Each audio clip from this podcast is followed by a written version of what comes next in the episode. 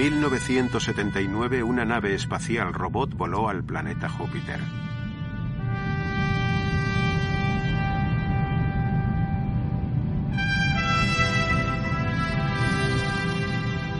Allí se encontró con un cuerpo planetario desconocido del tamaño de nuestra luna.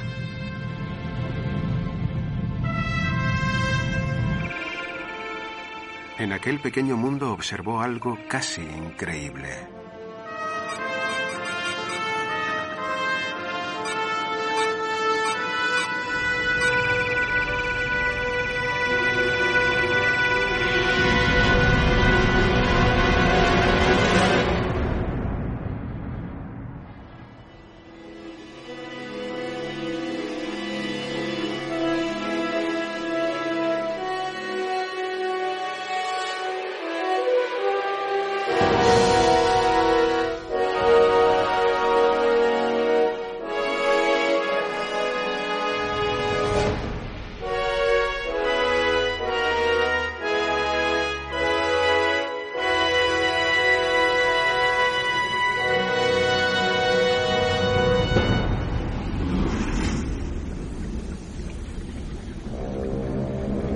La Tierra.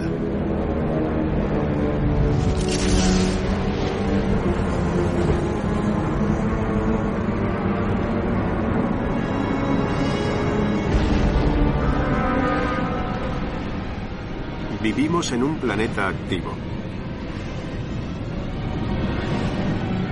Hasta las rocas tienen vida.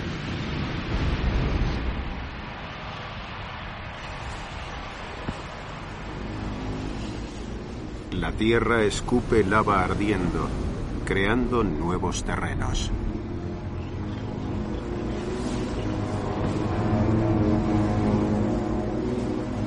Es un espectáculo que contemplamos con asombro.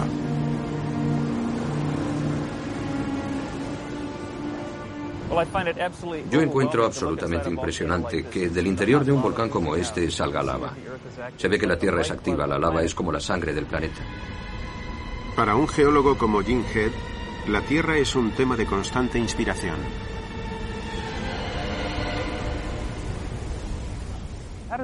¿Cómo funciona esto en otros planetas? ¿Cómo serán los otros planetas? ¿Habrá lava como esta? ¿Habrá volcanes? ¿Veremos cosas como cuencas oceánicas? No tenemos ni la menor idea.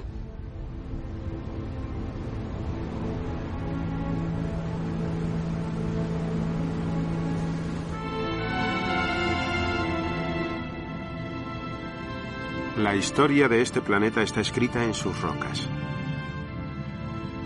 A lo largo de cientos de millones de años han surgido montañas y se han separado continentes enteros.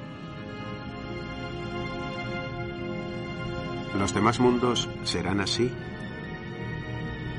La compañera celestial de la Tierra, la Luna, no podría ser más distinta. En este planeta polvoriento no ha sucedido nada en billones de años. Su superficie solo muestra cicatrices de incontables impactos de asteroides.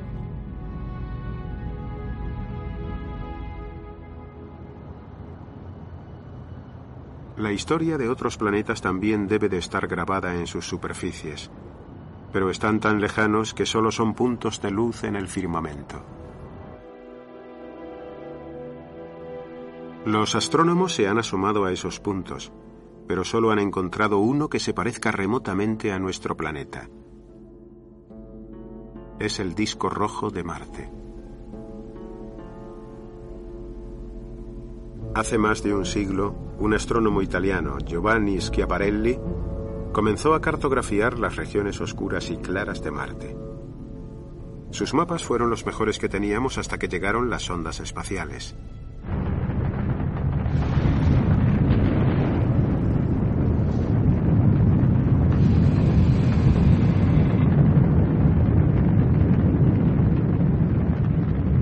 En 1964 la NASA lanzó la Mariner 4.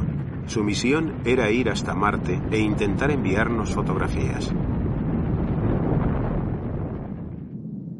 La misión fue un éxito técnico, pero las borrosas imágenes no mostraron nada especialmente interesante, solo cráteres como los de la Luna. Los astrónomos estaban convencidos de que la sonda había sido mal dirigida.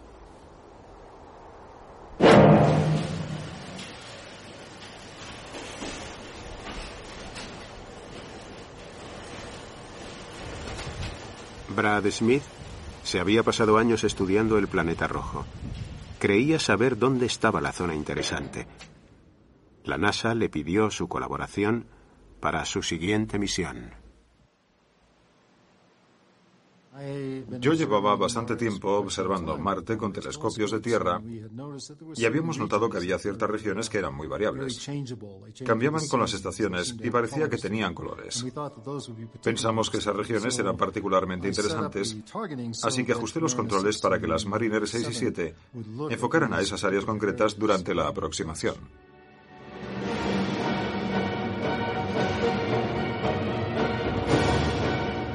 Cuando las sondas espaciales Mariner 6 y 7 se dirigían hacia Marte, vieron lo que parecían ser montañas, llanuras oscuras y cañones profundos.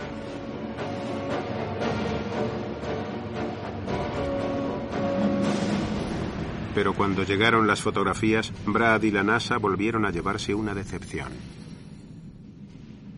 Por desgracia, la superficie estaba cubierta de cráteres.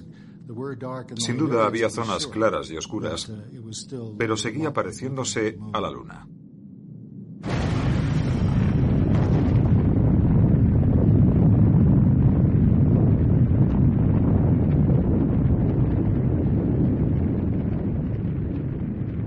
Convencida de que tenía que haber algo más que cráteres en Marte, la NASA decidió volver, solo que esta vez eliminando todo elemento de riesgo.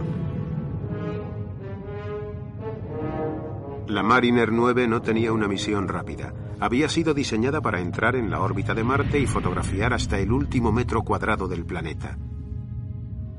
Pero cuando la sonda se acercó, se levantó una fuerte tormenta de polvo.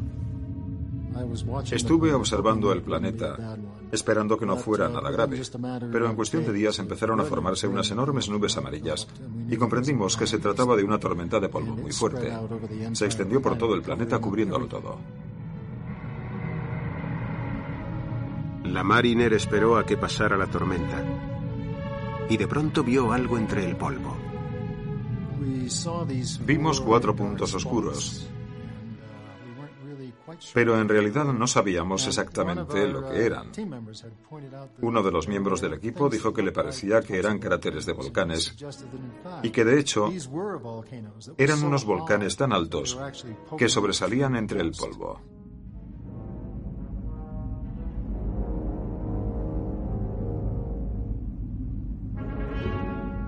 Al ir remitiendo el polvo empezaron a verse los cuatro puntos. Eran volcanes. Volcanes gigantescos. Al más grande le pusieron el nombre de Olympus Mons, Monte Olimpo. Tenía 25 kilómetros de altura, el triple que el Everest.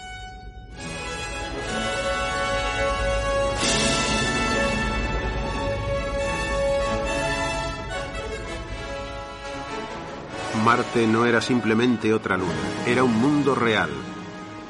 Y los geólogos estaban ansiosos de hacer comparaciones con la Tierra.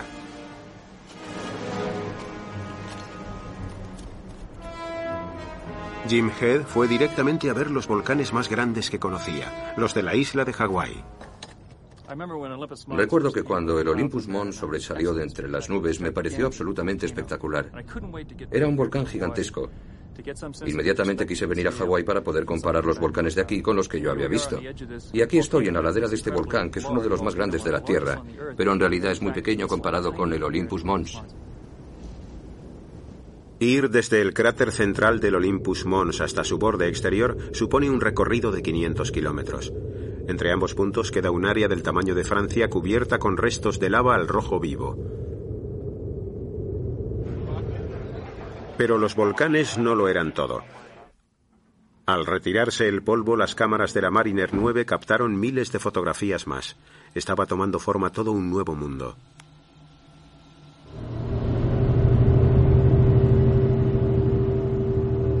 La NASA recurrió a un nuevo tipo de científicos, los geólogos planetarios.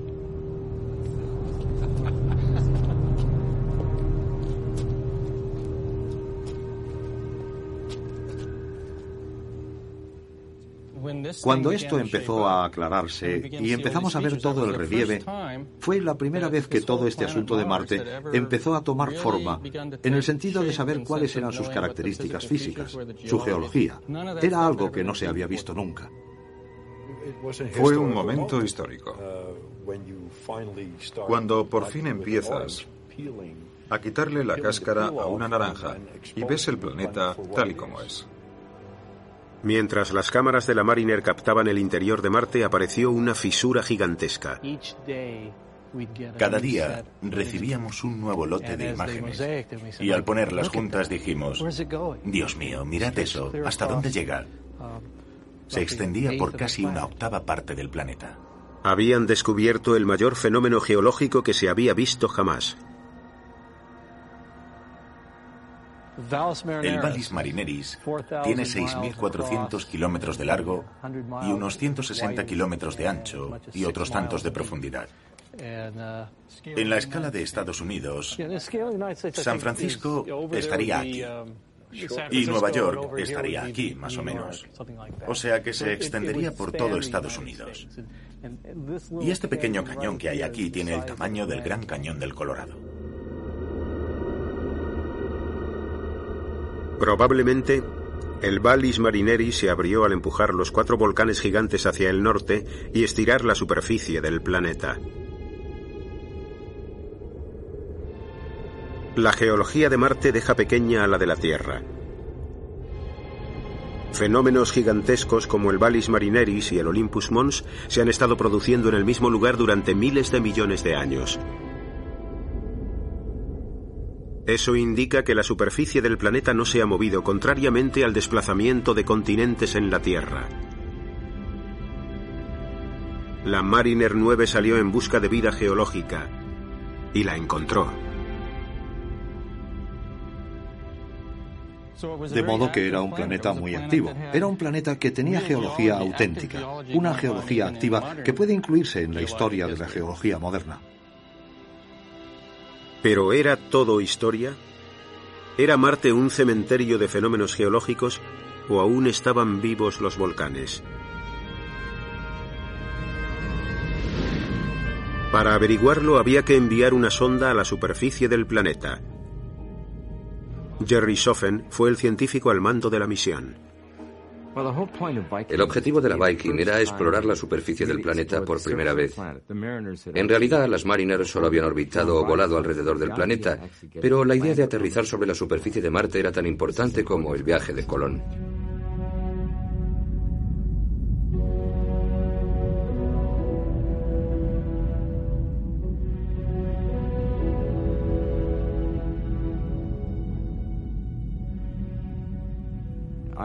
Me asustaba la idea de que el aterrizaje no saliera bien, pues había dedicado una gran parte de mi vida a ese gran momento histórico. 4.718 metros por segundo. 914 metros por segundo. El 20 de julio de 1976, la Viking se adentró en la atmósfera de Marte e inició su descenso.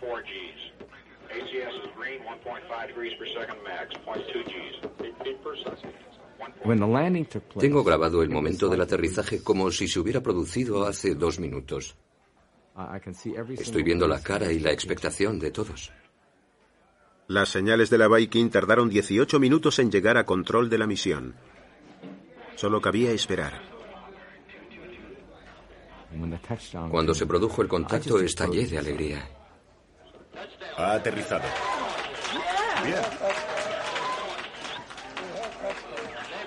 Parece que ha ido bien.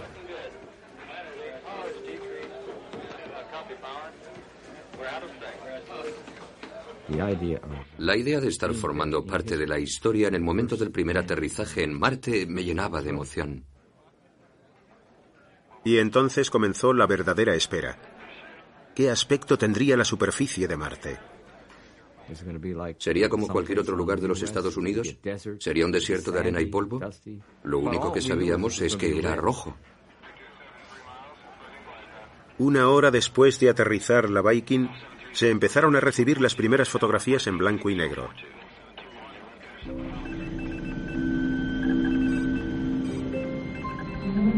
Línea a línea fuimos viendo la superficie de Marte.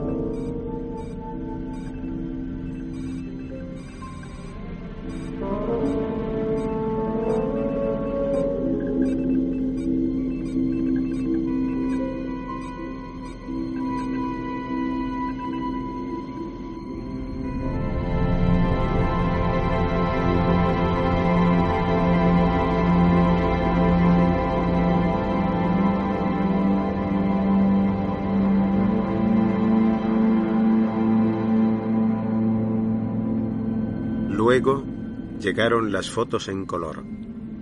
La superficie estaba cubierta de rocas, algunas oscuras y porosas, claramente volcánicas. Debían de ser producto de los volcanes.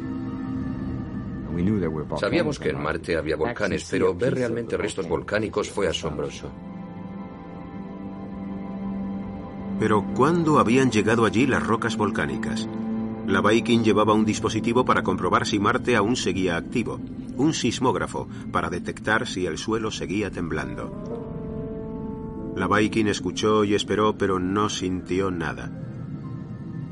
A pesar de todos esos volcanes y cañones tan espectaculares, era evidente que la actividad geológica era algo del pasado.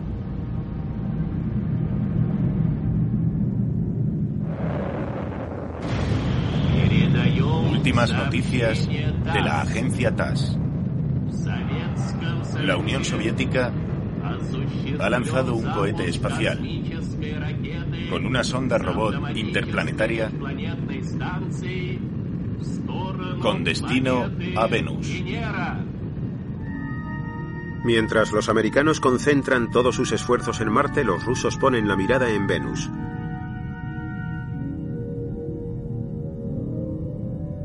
Venus es casi tan grande como la Tierra y los geólogos siempre lo han considerado un planeta gemelo. Pero Venus no es un objetivo fácil. Su superficie está cubierta por una espesa capa de nubes y bajo esa fachada serena hay un auténtico infierno. La presión de la atmósfera ya había aplastado a tres sondas soviéticas. Los rusos habían descubierto a un alto precio que la temperatura de la superficie era de casi 500 grados centígrados. En 1975 lo intentaron de nuevo y equiparon la sonda con una cámara. Confiaban en que aguantara sujeta el tiempo suficiente para enviar al menos una fotografía de la superficie.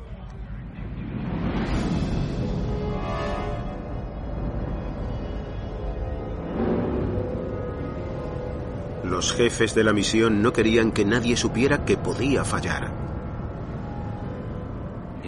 No queríamos que nadie supiera que pretendíamos conseguir una imagen. Así que a las cámaras no las llamábamos cámaras. Las llamábamos telefotómetros. No, medidores de contraste. Sí, medidores de contraste.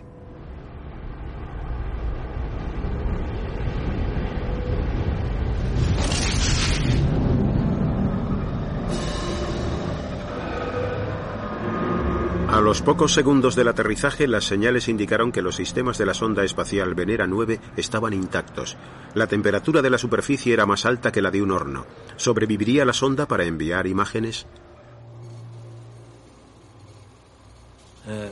Mucha gente intentaba entrar en la sala donde iban a salir las fotos.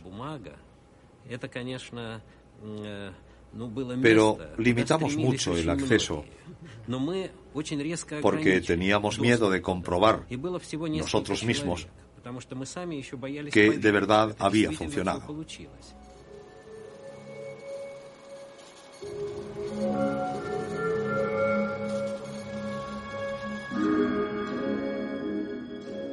La cámara había captado una imagen borrosa de algunas rocas.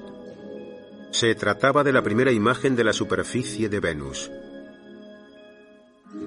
aunque solo era una visión fugaz.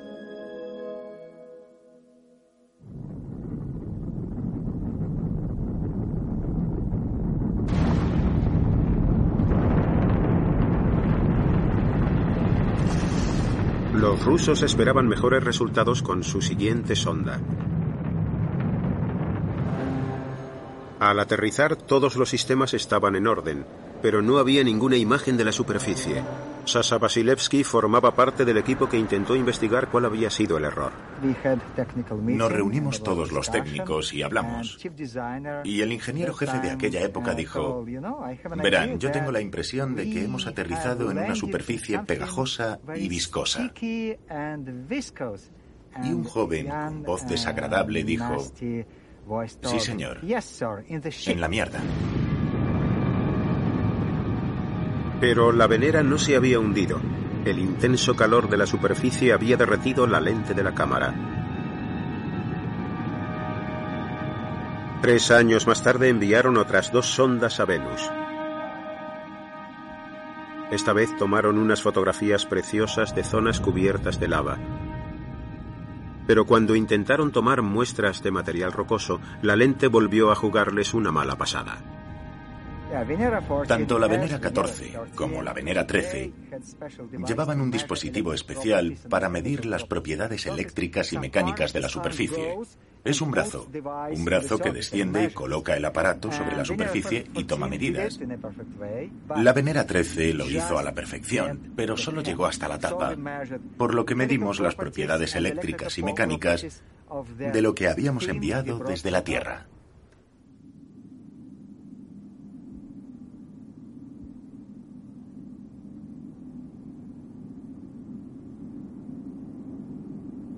Sobre la superficie del planeta las sondas solo pueden sobrevivir una hora o dos como mucho.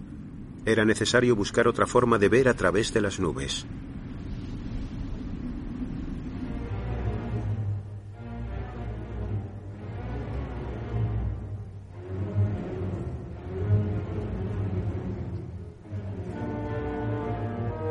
En 1989 la NASA lanzó la Magallanes,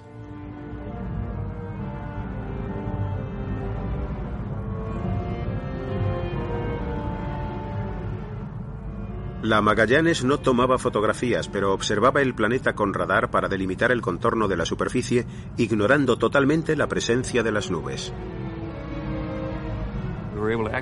Podíamos dar varias vueltas al globo todos los días y construir una imagen de la geología global de Venus.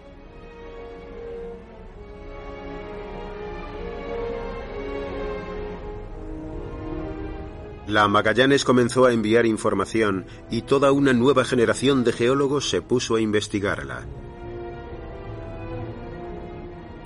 Cuando se recibió la primera imagen de la Magallanes, fui al laboratorio a las 4 de la mañana y vi la primera batería de datos, su primer registro del planeta.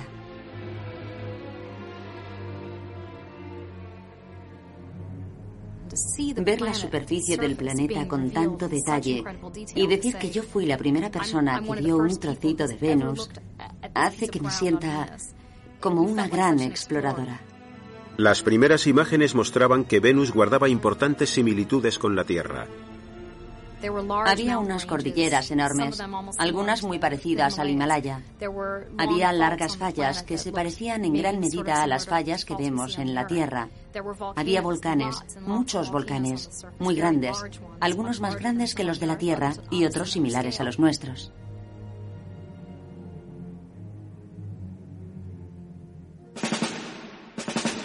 Pero de pronto apareció un paisaje extraño. Vimos unos enormes círculos de unos 250 o 300 kilómetros de diámetro. Estaban rodeados por cordilleras, tenían bastante altura, como si fueran montañas, y presentaban volcanes por toda la superficie. Nos dijimos, ¿qué son esos relieves? ¿Cómo han podido formarse? Nunca habíamos visto nada parecido.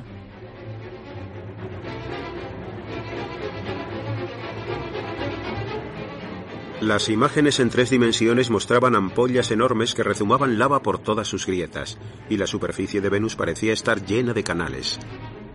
Parecían largos ríos que atravesaban toda la superficie del planeta, pero sabemos que dadas las altas temperaturas de Venus no era posible que el agua hubiera formado esos canales, de modo que tenía que haber sido la lava.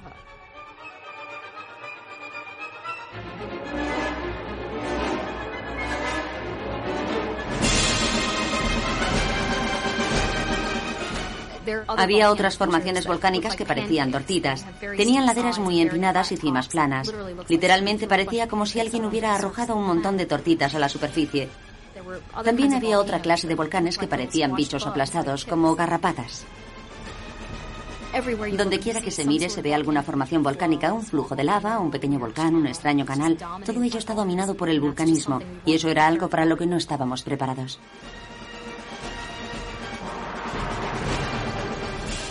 Es intrigante ver esta superficie que supuestamente se parece mucho a la Tierra, pero no es así. ¿Cómo ha evolucionado de este modo? Es un misterio. Y eso es precisamente lo que a mí me resulta más interesante de Venus.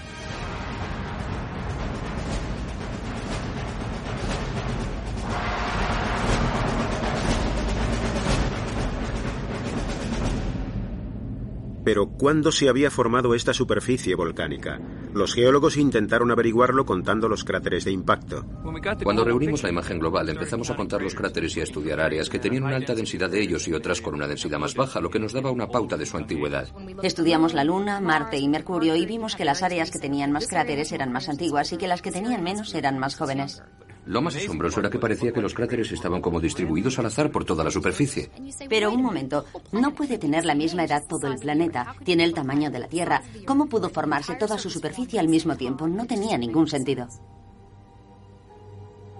¿Qué pudo ocurrirle al planeta para que se creara toda su superficie de golpe?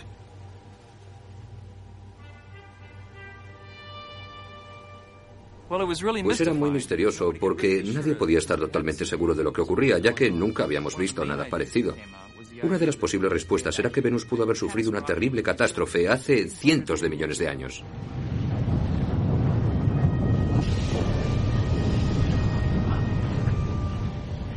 La idea de que Venus sirvió en una gigantesca inundación de lava sigue siendo tema de debate.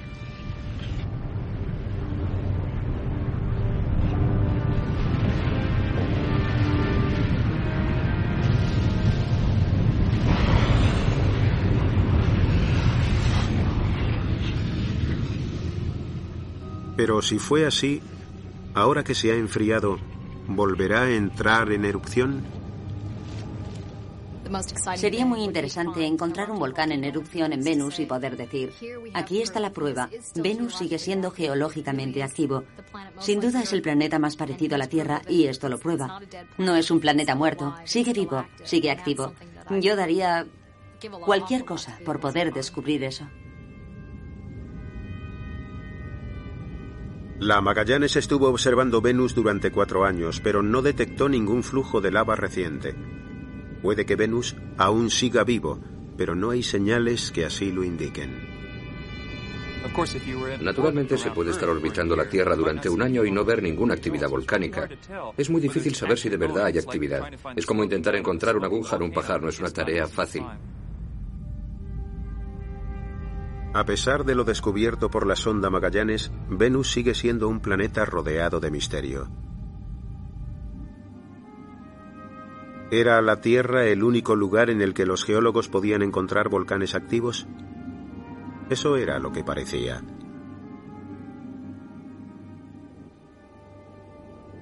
Solo existe otro planeta rocoso, Mercurio. Pero es un mundo pequeño, poco más grande que nuestra Luna e igualmente inactivo y cubierto de cráteres. No ha sufrido ninguna actividad geológica que renovase su superficie por completo. Es muy caliente por fuera, pero helado por dentro.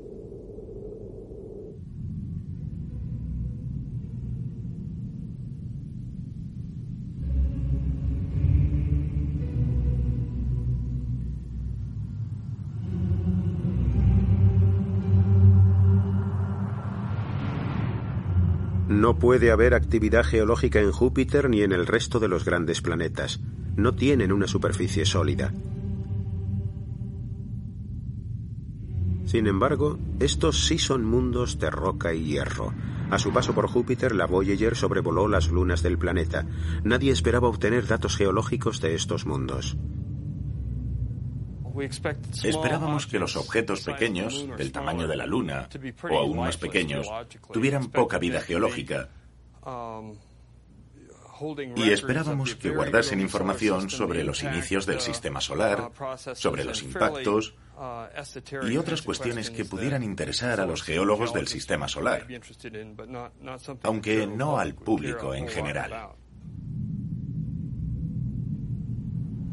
Lo primero con lo que nos encontramos fue Calisto. Y resultó ser tal y como nos imaginábamos que serían estas lunas. Calixto es oscuro y frío. Al igual que Mercurio, su superficie cubierta de cráteres no había cambiado en miles de millones de años.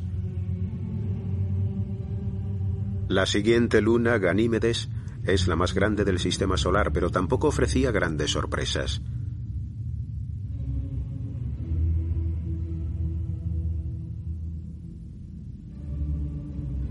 La más cercana al planeta es Io, un mundo del tamaño aproximado de nuestra luna.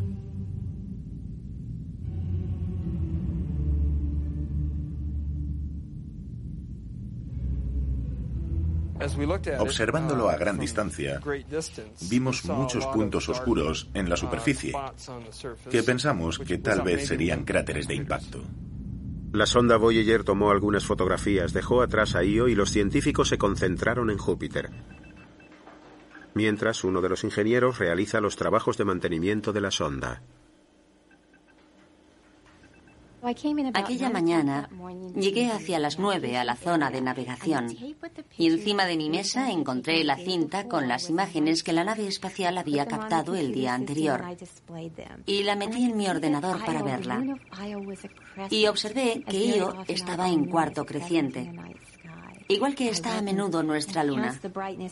Aumenté el brillo y junto a ello apareció un objeto enorme que no pude reconocer y que no me esperaba, pero que atrajo totalmente mi atención. Sentí una curiosidad terrible por saber lo que era y no dejaba de preguntarme, Dios mío, ¿qué es? La primera respuesta que me vino a la cabeza fue que parecía otra luna que se asomaba detrás de ello. Pero no se trataba de una luna, ni de un fallo de la cámara. Linda Hyder llegó a la conclusión de que aquel objeto tenía que ser parte de Io. La verdad es que me resultaba muy difícil de aceptar, porque el tamaño de aquel objeto era enorme con relación al tamaño de Io.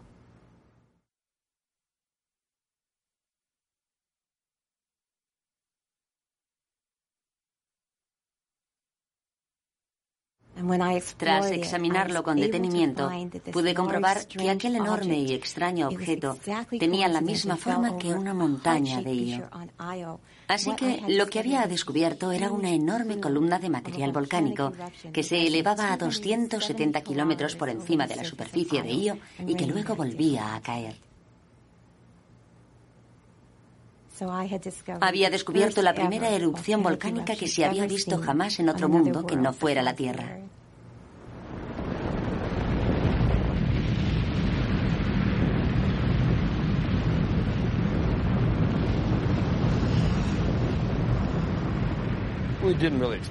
En realidad no esperábamos encontrar volcanes activos que arrojasen material volcánico hasta una altitud de unas 200 millas, 300 kilómetros por encima de la superficie.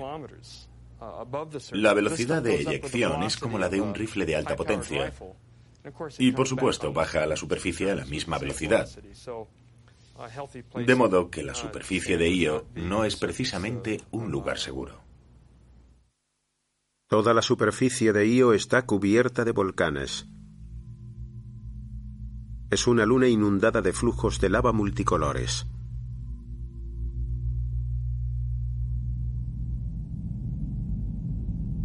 Pero ¿por qué es un mundo tan activo? Solo tiene el tamaño de nuestra luna. Debería estar frío por dentro. El jefe del equipo de cámaras de la Voyager era Brad Smith, hasta ahora se había concentrado en la atmósfera de Júpiter. De pronto, Io captó toda su atención. Era un cuerpo planetario muy pequeño. No tiene suficientes materiales radiactivos para calentar la roca como tiene la Tierra. De modo que nunca pensamos que hubiera actividad volcánica en Io. La explicación se encontraría en nuestra propia luna.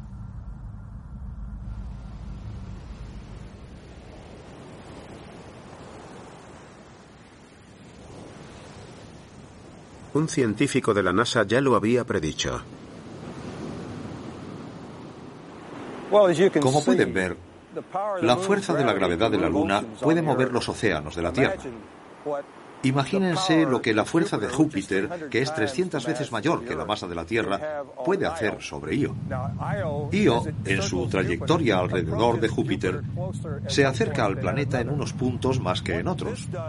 Y lo que ocurre es que cambia la fuerza gravitatoria de Júpiter y causa una presión enorme.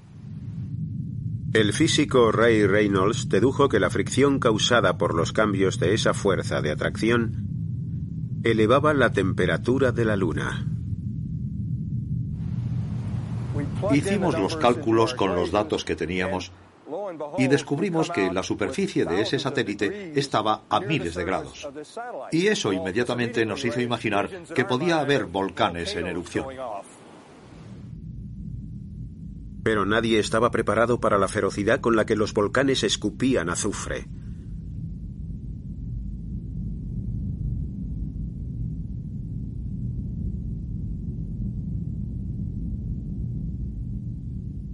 Los volcanes de Io son tremendamente activos, mucho más que los de la Tierra o los de ningún otro cuerpo del sistema solar. No hay nada ni remotamente parecido. Su superficie está totalmente cubierta de material volcánico. Por fin los geólogos tenían ante sus ojos un cuerpo vivo y cambiante. Un mapa de Io hecho hoy quedaría obsoleto al día siguiente.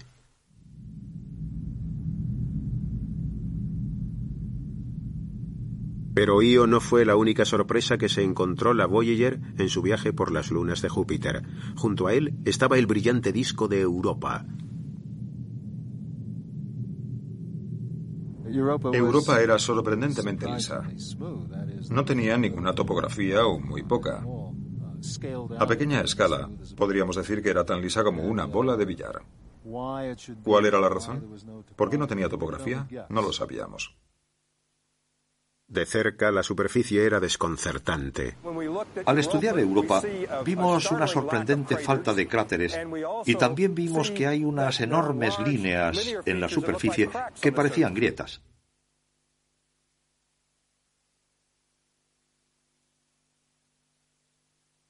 Reynolds pensó que las grietas podrían ser el resultado de la constante opresión ejercida por la gravedad de Júpiter, igual que en el caso de Io. Y había otra posibilidad más intrigante, que la superficie de Europa fuera de hielo, y el hielo se derrite más fácilmente que la sólida roca de Io. Nuestros cálculos indicaban que era muy probable que hubiera un océano bajo aquella fina capa de hielo. Las imágenes de la Voyager eran demasiado toscas para demostrar o descartar la idea de un océano subterráneo, pero 20 años más tarde otra nave espacial, la Galileo, vuelve para fotografiarlo más de cerca. De cerca, la superficie de Europa parece un absurdo pavimento de hielo. Hay unos icebergs gigantescos y una cadena de grietas por las que parece brotar agua caliente del interior que se congela al instante igual que la lava de una fisura volcánica en la Tierra.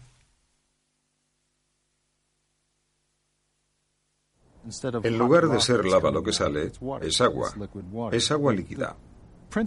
Pero el principio es el mismo.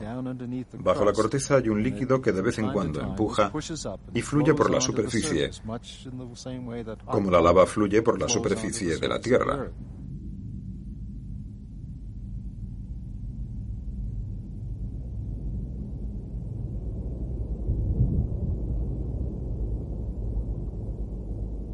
Aún no se ha detectado ninguna erupción. Pero Europa ha abierto la posibilidad de un nuevo tipo de actividad geológica.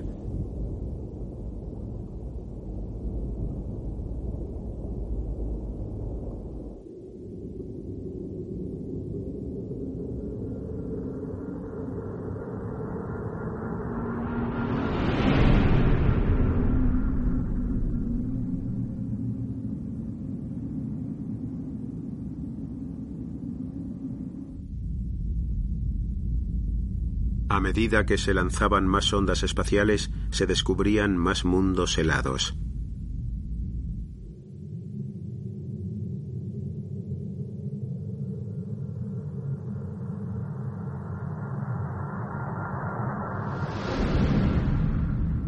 Entre las lunas de Saturno y Urano había señales de extraños acontecimientos geológicos.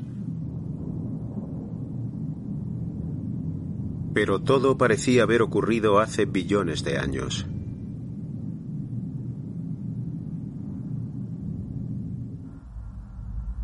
Más tarde, una década después de haber visitado Júpiter, la Voyager se encontró con Tritón, luna de Neptuno. A medida que nos fuimos acercando a Tritón, se hizo evidente que se trataba de un objeto pequeño que estaba cubierto de un material muy brillante. Eso hacía que fuera muy frío, el lugar más frío que hemos encontrado en todo el sistema solar. Tritón es tan frío que incluso su fina atmósfera de nitrógeno se convierte en una sólida capa de hielo en el invierno. Esperar actividad geológica alguna en una superficie así habría sido una locura, francamente. Pero cuando la Voyager se acercó, detectaron unas rayas oscuras encima de la capa de hielo. Aquellas marcas oscuras tenían que estar encima del hielo. Tenían que haberse producido recientemente. Eso significaba que algo las había causado, un proceso activo.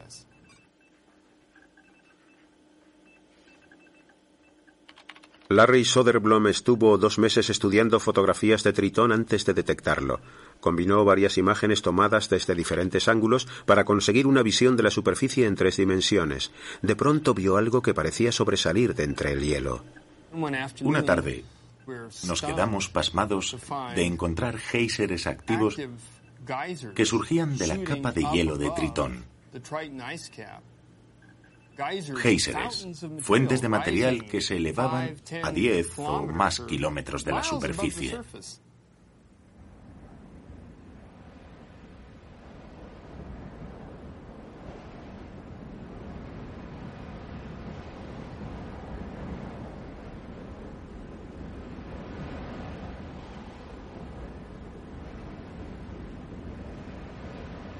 Incluso en este oscuro rincón del sistema solar, el débil calor del Sol consigue penetrar la capa de hielo de Tritón.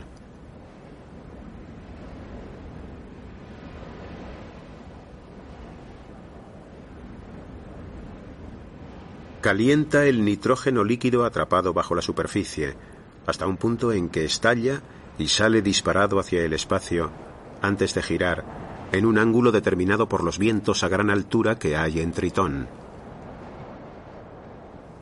Es casi como si Tritón fuera la última frase del mensaje que recibimos de la nave espacial Voyager. No importa a dónde vayas en el universo, prepárate siempre para lo inesperado.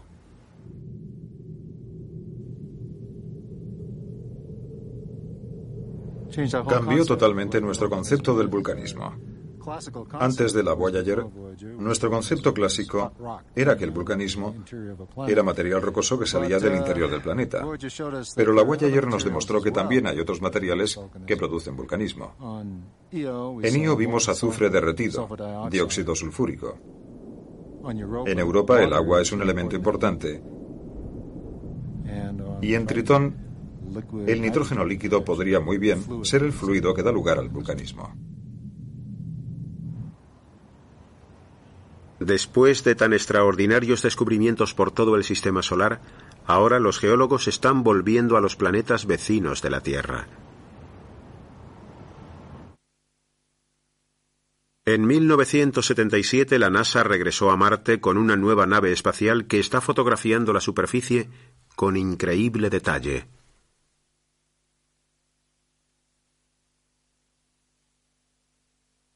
La Mars Global Surveyor puede recoger piedras sueltas del suelo y puede ver lugares que se han convertido en hondonadas. ¿Fue el viento o pequeños temblores? Si hay alguna actividad en Marte, la Global Surveyor la encontrará.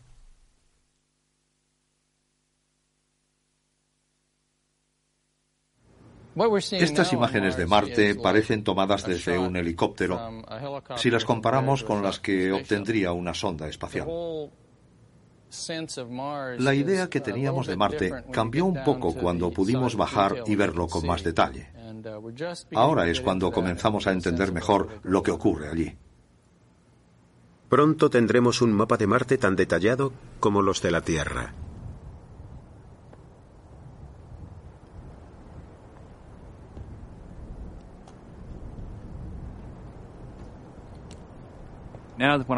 Cuando vengo ahora a Hawái, toda mi perspectiva ha cambiado. Me paseo por la superficie y, de hecho, estoy empezando a ver cosas que son muy parecidas a las que hay en Marte. Y es increíblemente emocionante. Ha acortado las distancias, hace que todo esté más próximo. Es casi como si me estuviera paseando por Marte. Yo creo que eso es lo que ha pasado con todos los planetas.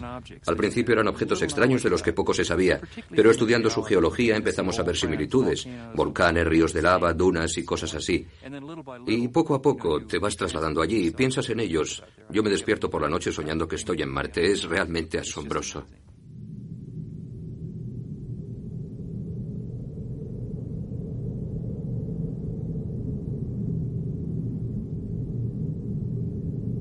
Puede que un día no muy lejano se vuelva a enviar una sonda a Venus. Y tal vez sobreviva el tiempo suficiente en su atmósfera hostil para observar alguna erupción volcánica.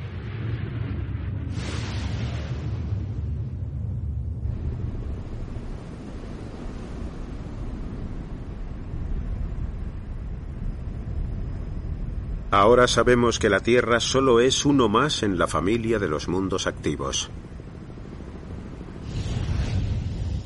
Pero los geólogos nunca captarán la verdadera naturaleza de otro planeta hasta que no descubran lo que hay en su interior.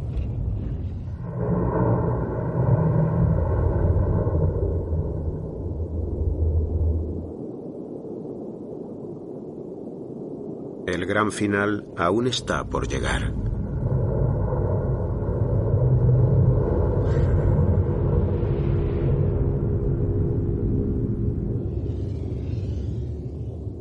Si todo va según lo previsto, la sonda Galileo finalizará su misión con una de las más impresionantes acrobacias jamás realizada.